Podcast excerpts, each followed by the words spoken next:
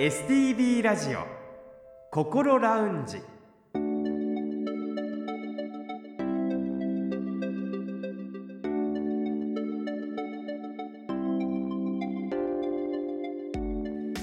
おはようございます。北本隆夫です。今朝も聞いてくださっていますか？この時間は本人でもさらに家族でもなかなか分かりにくい心のお悩みについて一緒に考えていく番組心ラウンジをお送りします。心のお悩みは本当に人それぞれだと思いますが同じような悩みを持ってらっしゃる方経験された方は他にも多くいらっしゃいます。そういう方たちと数多く接してきた専門家の方のアドバイスを中心に未来に向かって前向きな一歩を踏み出せるような情報をできる限りお届けしていきたいと思っています。この後8時15分までぜひ心ラウンジにお付き合いください。それでは今週も心ラウンジのアドバイザーをお迎えしましょう。札幌市西区友メンタルクリニックの小誠代院長です。先生おはようございます。おはようございます。今週もどうぞよろしくお願いいたします。よろしくお願いいたします。さて先週は6月のテーマ発達障害についてそもそもの概要というのを短い時間ではありますが説明させていただきました。今回はもう少し詳しくお話を伺っていきたいんですが、えー、発達障害に関しては具体的にどのような症状があるのか改めて教えてください。はいわかりました。前回の番組の中でも少しお話ししましたけれども発達障害一言言うてもいくつかの病気の名前がありましてですね、はい、その中の代表選手について、えー、今日は2つ取り上げたいと思います、はい、1つ目は自閉スペクトラム症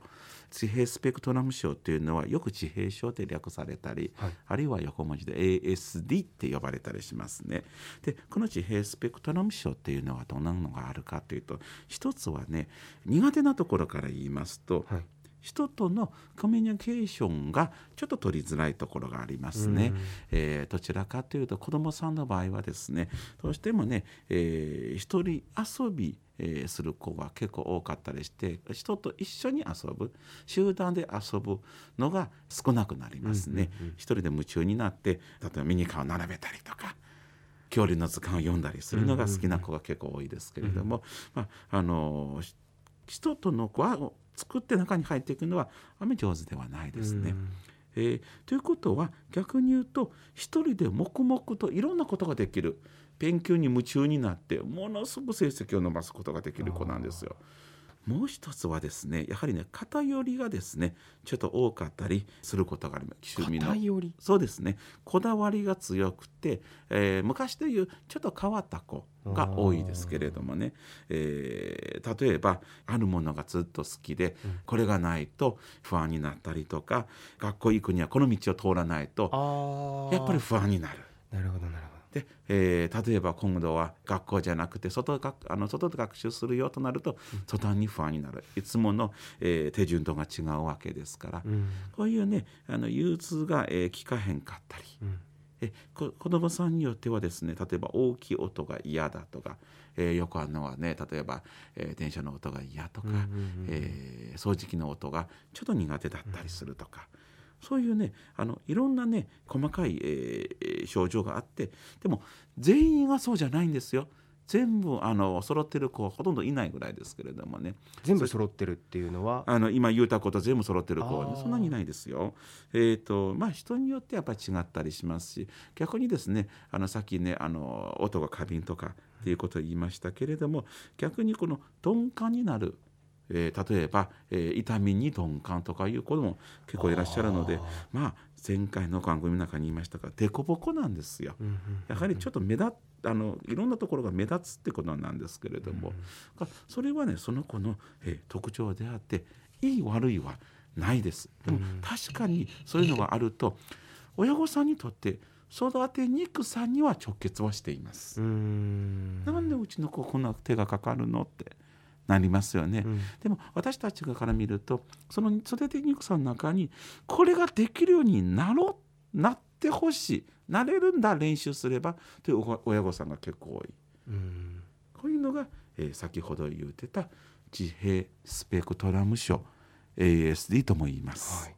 えー、心ラウンジ6月のテーマ発達障害2つ今大きく挙げていただいていますね。自閉スペクトラム症。そしてもう一つあるっていう。そうです。もう一つはねどちらかというと横文字の方がよく言われるようになりました。ADHD これは確かによく聞きますね。そうですね。これ日本語もちゃんとありまして、うん、注意欠如多動症。まああの昔ですね本によっては注意欠陥多動症とも言いますけれども、うん、えー、これはどちらでもいいと思いますね。はいまあ、注意欠如多動症って名前が長いから ADHD でよく言われるんですけど実は ADHD っていうのは AD と HD って2つのタイプあるんです。はい、まあ、のというと3つのタイプありますけれども、はい、AD プラス HD じゃあそれぞれご説明していきますよね。はい、注意欠如多動症。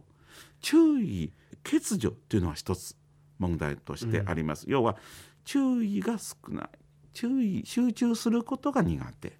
集中することが苦手ということは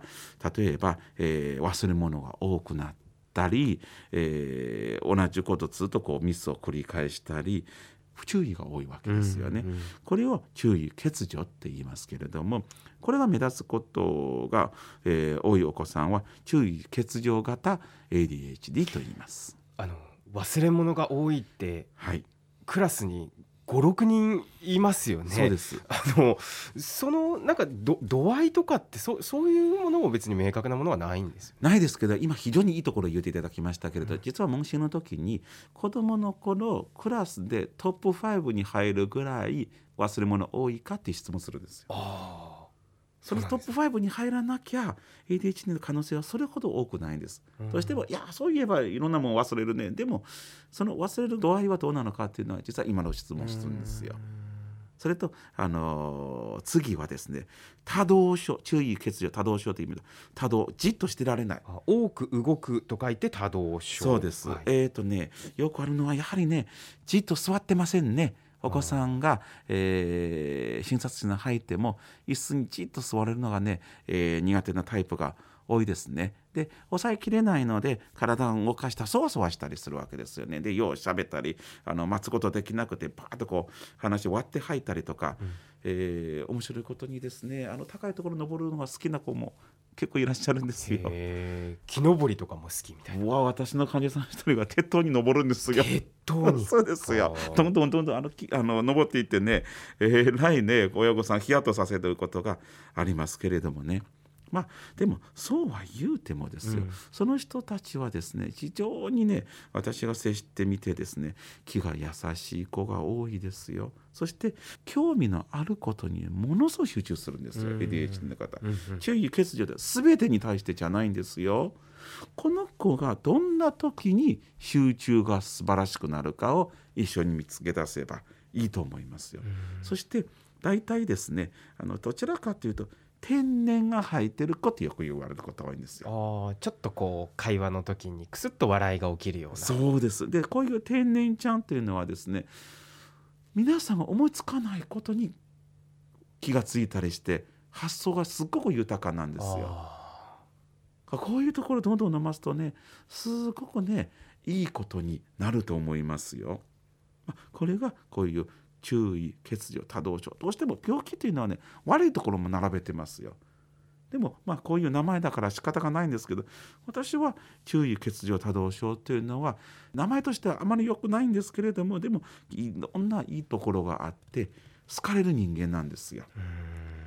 あの病気の名前で何かこう惑わされすぎないことも大切なんだなと感じますが今のお話を聞いてもしかしたらうちの子もと思われているご家族の方もいらっしゃるかもしれませんがそういった時はどうしたらいいんでしょうか、えーと、もし気になることあったらまず親御さんは、えー、1人2人で家庭の中で、えー、抱え込まないで、うん、ぜひ、えー、専門家に、えー、相談してもらいたいと思います。先ほどあの先週から言ってますけど発達障害っていうのは決してできない子って意味ではないんですよ。デコボスコさがあって得意と不得意がある子なんですよ。そして、えー、個人差があって、えー、どうしたらええか、えー、親御さんが悩んだら病院連れて行って治安とした診断を早く早くつけた方がどういったところが得意か得意か分かるようになります、そしたら早い段階からそれを伸ばしていくことが子供のためになります、私が言いたいのは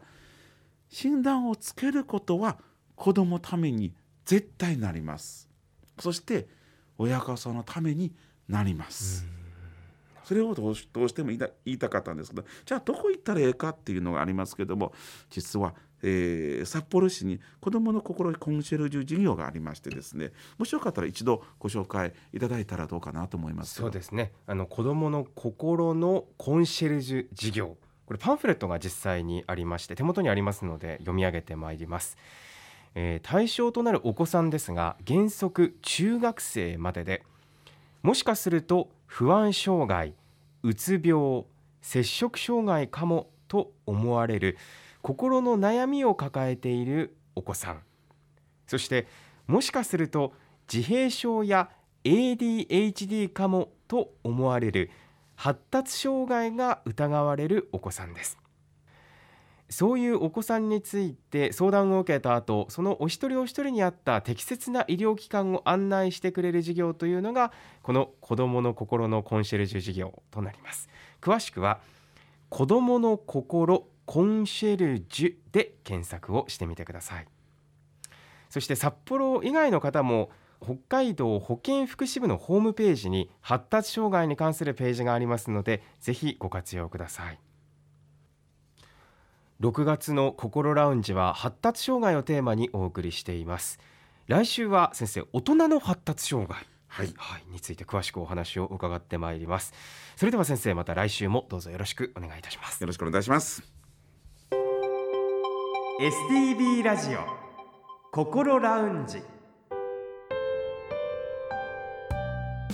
STB ラジオ心ラウンジ6月は発達障害をテーマにお送りしていますが今回はより具体的に特徴的な行動についてお話を伺いました。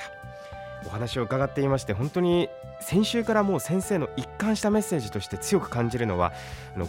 ご本人そしてご家族だけで抱え込まない病院に例えば行ったとしたら今までの行動も理解できるしそして一人一人のこう特性性格そういったものが分かってそうすることで気が楽になるんですよというお話これが繰り返しお話しされているのが印象的です。えこの番組では皆さんからのメッセージを受け付けています。6月は発達障害をテーマに進めていきますので発達障害に関する質問や体験談などのメッセージをお送りください。もちろんそれ以外のメンタルヘルス関連の質問やメッセージでも大丈夫です。メールアドレスはこう先生にちなみましてこうアットマーク stv.jp アルファベットの小文字で ko アットマーク stv.jp ファックスやお手紙につきましては STV ラジオのホームページをご覧ください。なおお送りいただいたメッセージは個人を特定できない範囲内でその一部を番組でご紹介させていただく場合がございます。あらかじめご了承ください。そしてこの番組はこれまでの放送回をすべてポッドキャストで配信しています。パソコンでもスマートフォンでも STV ラジオのホームページにあるポッドキャストから心ラウンジを選んで聞いてみてください。Spotify や Apple Podcast でも聞くことができます。